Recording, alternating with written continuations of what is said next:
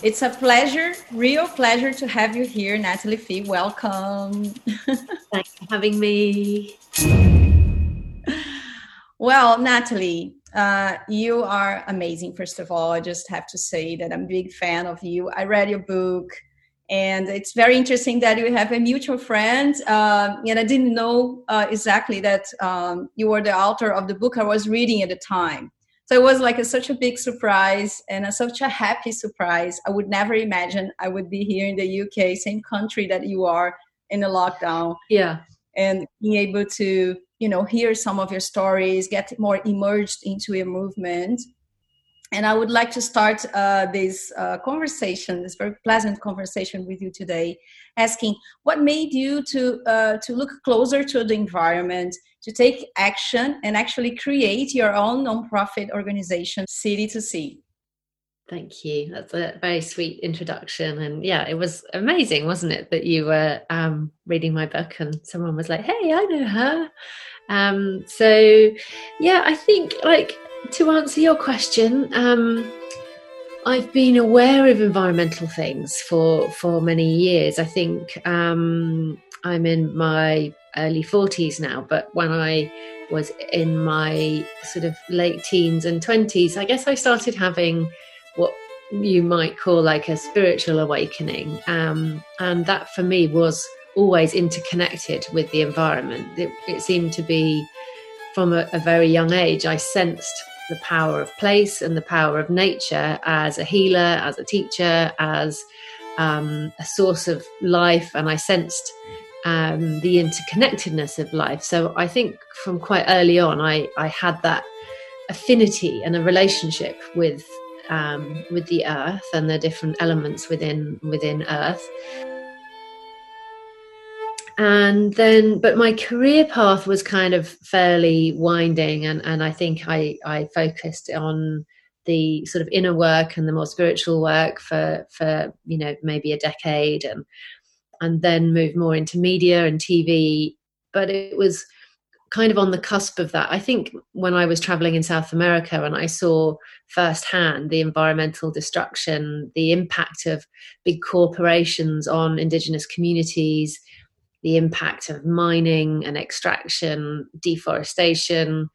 I think that was kind of like the first time I became aware of like those big forces, not became aware, but sort of experienced them. Um, I was in um, Bolivia for the water riots in in 2000, so I think those were kind of were, were sort of in my awareness, and then working more in the media, um, I was then sort of trying to try and shift the mainstream media to talk more about environmental issues. Um, that wasn't really happening. So I then started up City to Sea in my spare time as a, as a sort of volu- volunteering um, and trying to do something about the problem of plastic pollution. So that was the thing that that really called me to act back in 2014.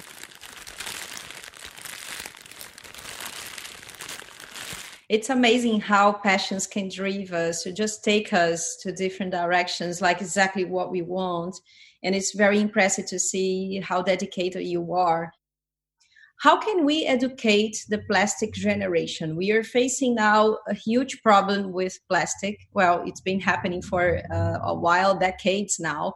But now with the lockdown with the quarantine uh, people are just consuming more plastic.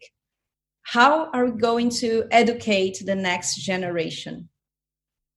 Well actually i think i think the next generation is pretty educated and and connected to the urgency of the problem around ecological collapse and climate breakdown and of course plastics you know it linked to those so i think the the younger generation are are very switched on. I think the problem that we have is still the older generation and the the links that we still have around capitalism and um, and, and well profit making really and profit above planet. And I feel like that is very much the the old paradigm that that is hopefully in its death throes. So hopefully it's like that old paradigm is dying out and the younger generation who are more aware and more connected of of to purpose and to planet and to each other, um, I think will will change things. But obviously, we've got a very small window of time, and with coronavirus, we have seen a big surge in in plastic um, through people using PPE, so masks and gloves and hand sanitizers and protective kind of visors, and so there's a lot more plastic being used. But I'm not concerned really that this is going to overtake all the good work that's been happening around the world for the past sort of five to 10 years in the sort of anti plastic movement?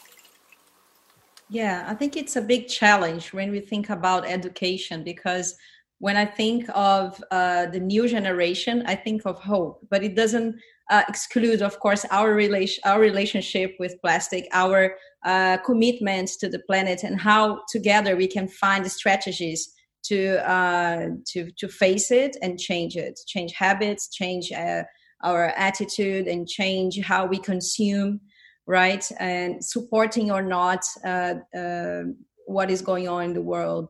But uh, for some reason, when I think about education, when I think about the next generation, I see some hope. But of course, that hope has to come from us, right? The ones who are giving example, the ones who are uh, bring uh, somehow inspiration and direction for the young ones. But considering the the conditions we are living now and how um, challenging is to deal with the plastic now with the coronavirus, is this something that worries me, and I wonder how the future is gonna is gonna be with all that. Um, that's why I I ask myself constantly on how can education help the future? How can education help uh, to create a new sustainable world? Mm. yeah i mean I, I think you know there are examples of young people already changing the world and and and, and making great waves like you know greta thunberg for example.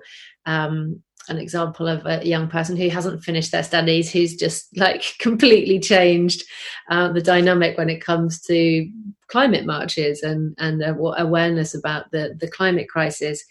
I think you know I think it's too early to say like with the surge in plastics through coronavirus of, of how it's going to end up, but I definitely think that the plastics industry is very powerful and it's obviously been getting you know having a hard time over the past um, five years because or, you know or longer as people are becoming more awake to the toxic nature of plastic right from how it's produced until where it ends up.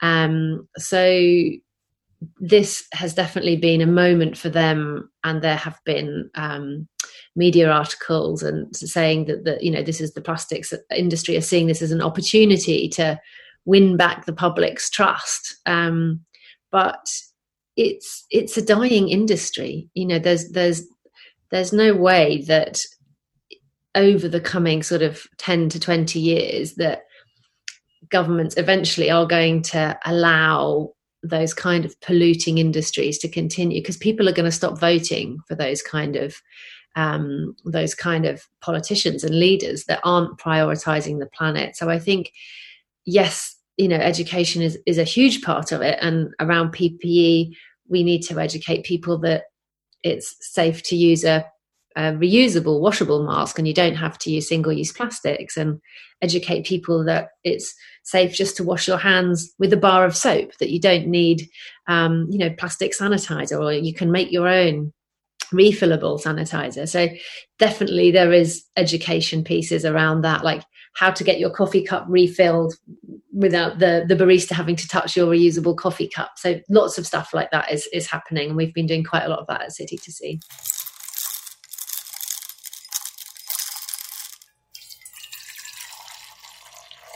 Do you think society is ready for change? We have seen uh, so many evidences of uh, what human race has been caused to the earth.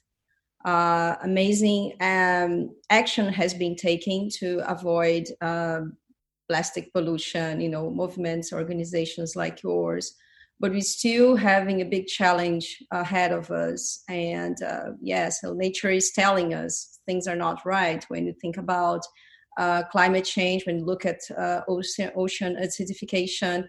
Uh, what do you think it uh, has to happen to society to see actually a change happen?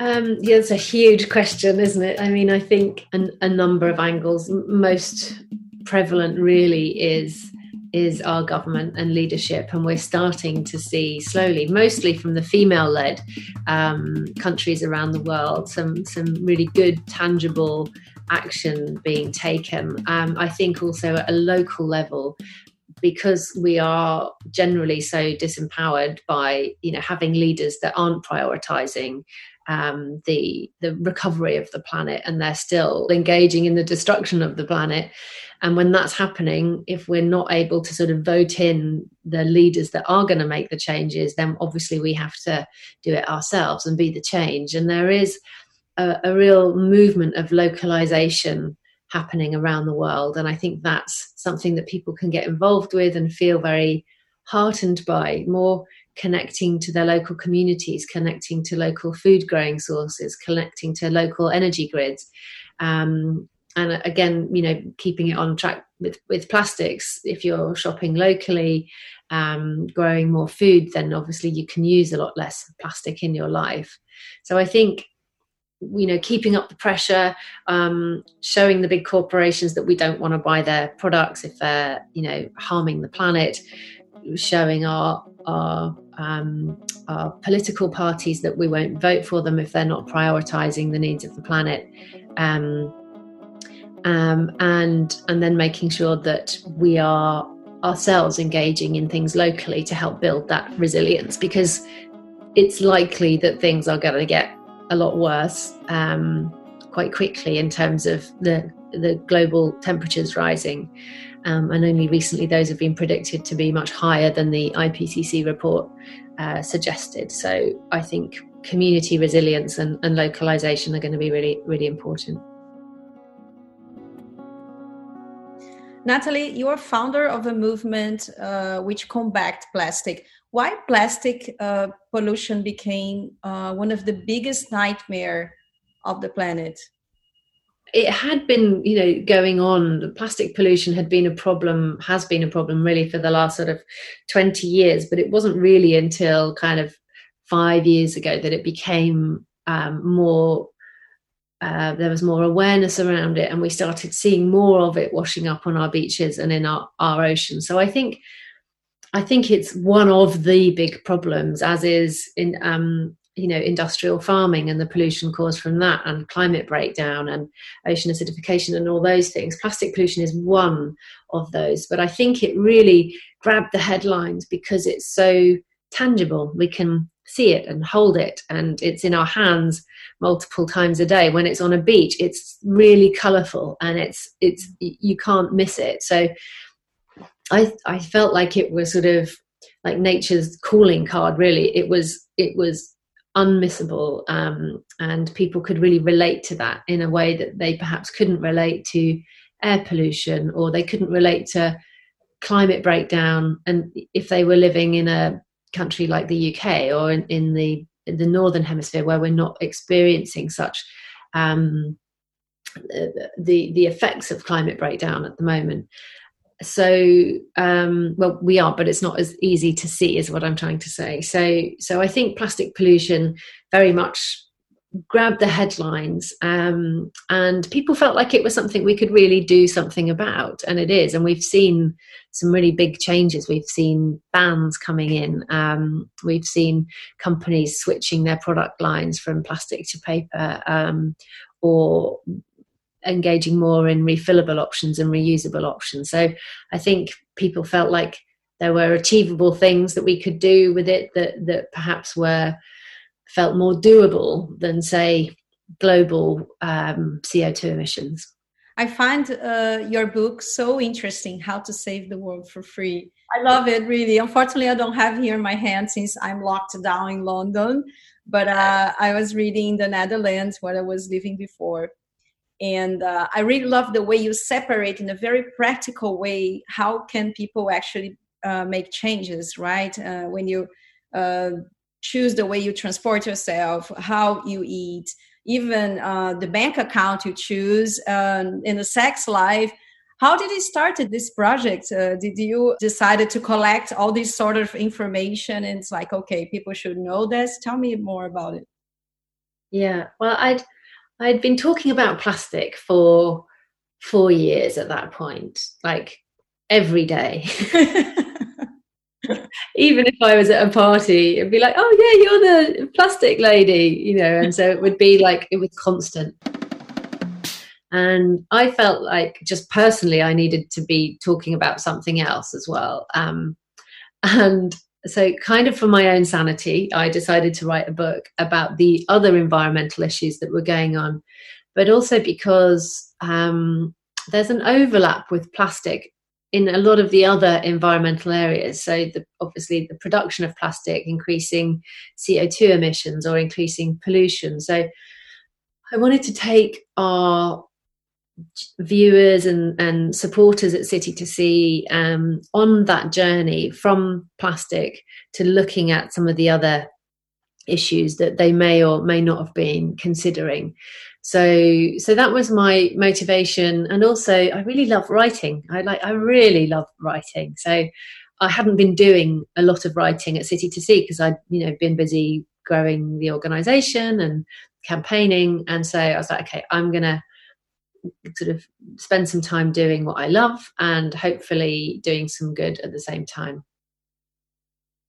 when i read your book and i was like uh, so captivated by the way you wrote because it's very easy, it's very fluid, it's natural, and it's very practical. So I think uh, when we get uh, that feeling of uh, reaching more people, right, and sharing our uh, not only our feelings towards what to hap- what's happening in the world, but also uh, encourage them to take action, encourage them to rethink their life in the most basic things, the most basic details in the routine. So it's uh, quite fascinating. Well, I tend to believe that education is key to access more people. That's why I love the book, and it's why uh, I think when we bring awareness to people, it's an opportunity for change. But when you talk about uh, big countries like Brazil, for instance, or India, uh, how they can save themselves considering the big crisis regarding the environment and the politics. Yeah, well, I mean, I think being a white British middle class woman, I'm probably not the best person to sort of say how uh, developing countries should behave because I know it's a difficult subject, um, certainly around different classes and people who've perhaps had a lower income and they're just coming out of poverty. It's not really our position sort of as a campaigning organization to say right well you shouldn't be buying that and you shouldn't be you know having a car and and and driving around emitting you know all sort uh, see, you know having a negative impact on the planet so i think our role as a campaigning organization is to start to talk more about the um, intersection between social issues and environmental issues. And for us um, to to bring more attention to how plastic pollution harms marginalized communities. And so it's not just about it harming dolphins and whales and uh, and albatross much as we we love those it's actually also harming um, children who are growing up near um, incineration plants or they're growing up near um, fracking plants and their air and their water is contaminated. So right from the beginnings of plastic, from where it's um, it's extracted and processed to the end where it ends up being exported, perhaps as recycling, but into countries that don't have infrastructure to recycle our plastic. So there's then completely unethical things happening again in, in marginalized communities. So I think um, for us, you know, we focus on encouraging people who can to make changes in their lives to, to live with less plastic and to, to pioneer those products so that they become um, popular in, in popular culture and so they become cheaper and more accessible. So um, so I think that's how it can work when when you're saying well it's maybe as you know switching to plastic free products is expensive and exclusive but actually if we can use our privilege in that way then it can it can normalize and mainstream that those kinds of of trends and trends drive demand and they drive investment so so hopefully that's a way that we can support it on a global issue um, I think the story of plastic is a really good film for people to watch. Um, and again, in terms of educating people, it's very eye opening to see how big corporates like Unilever and PepsiCo, like some of the biggest plastic polluters in the world, in the global north, or you know, say in Europe, for example, their credentials are looking pretty good these days. You know, really switching to recycled plastic, really sort of supporting deposit return schemes. Um, they've got some good sort of targets of CO2 emissions. But you look at what they're doing in developing countries, and they're doing none of that. They are moving in on that as a as a growing market where they can push single use plastics um, into countries where they don't have recycling facilities. So I think as change makers and people with platforms we can shine a light on that and and and challenge those organizations as well. Yeah absolutely. I remember when i started as a volunteer was 14 working for um, different organizations local organizations in my hometown and then i started wow. to do um, beach cleanup with my friends. In the beginning we started as a group of five friends and then when i saw it was like a group of 200 people. It was quite amazing to see how powerful it could be to act act locally. But then i started to see uh, that that wasn't really um, solving the problem. I was feeling good about it because you know the number of people was growing and then we were able to uh, discuss the problem locally and uh, there was a time they decided to act globally you know working for greenpeace and sailing for the first time going to the amazon. And from then that experience uh, the whole world which was quite impressive also with greenpeace and sea shepherd and other organizations act locally and act globally. What do you think it's the um, most affected? When you when you talk to someone who is um, uh, asking maybe how to start you know how can i find my call? Because we both know that uh, it's very important to like the fact of acting locally in, in a global state. So what would you mm-hmm. say for someone who is uh, is starting now? Well i think it's important to to play to your strengths.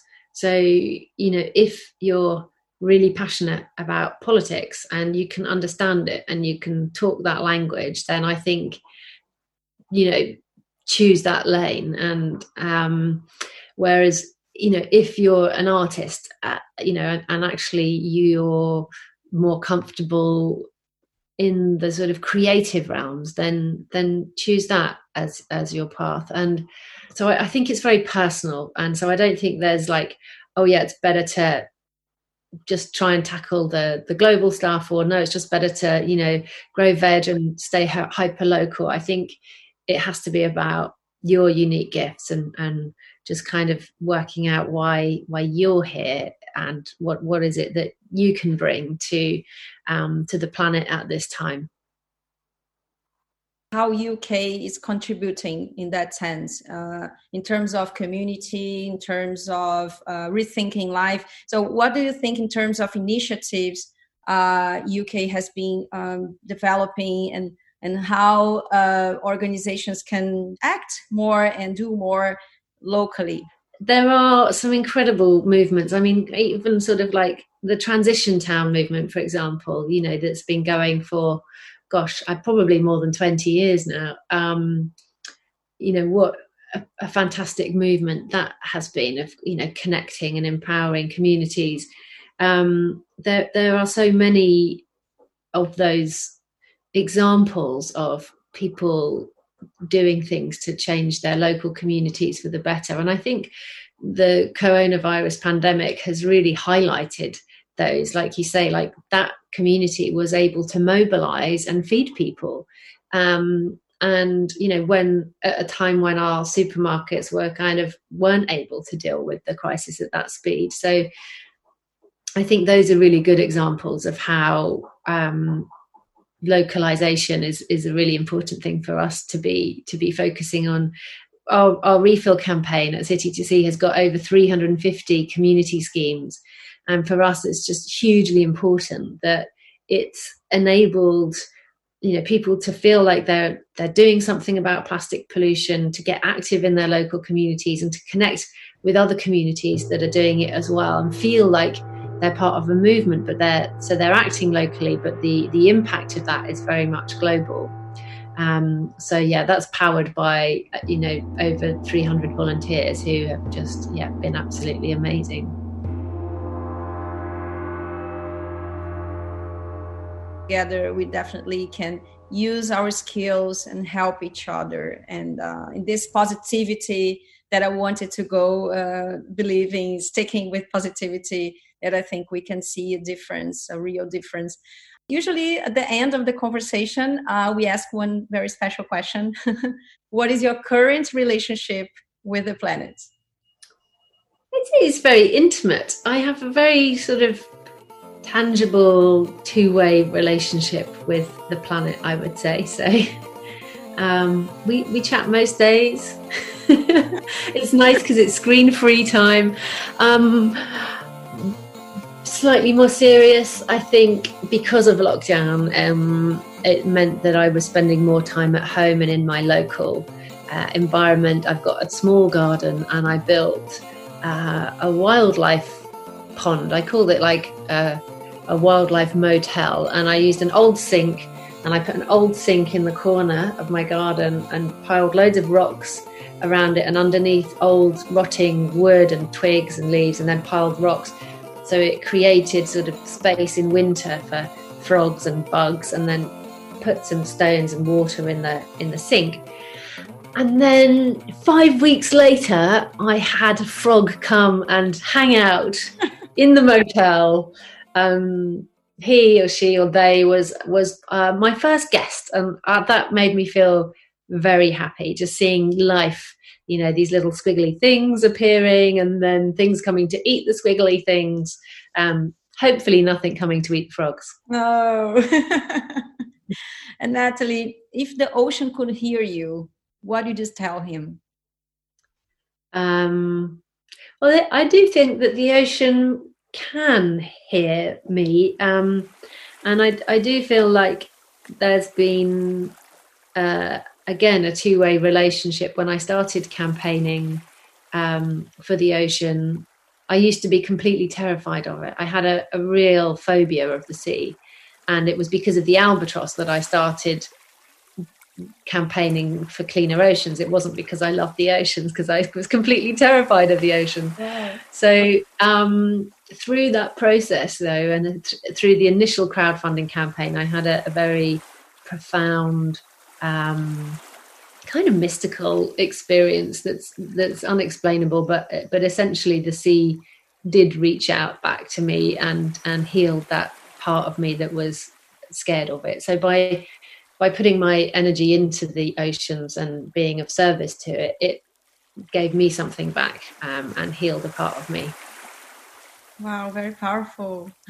yeah, it's quite a, it's a, you know, it's a, it's a lovely story, and there's quite a lot to it. But you know, I don't know how um, cosmic your your listeners are. So you know, if anyone wants to hear more, they can they can get in touch.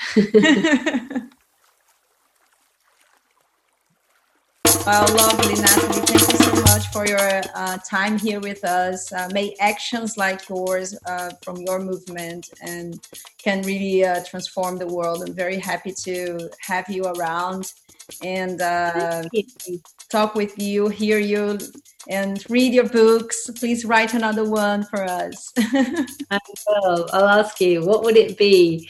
Um, I, I, really appreciate being here and thank you for speaking to me in English. I'm sorry I can't speak in your native tongue, um, but I really appreciate your support and, and your work in the world as well. Thank you. Thank you very much.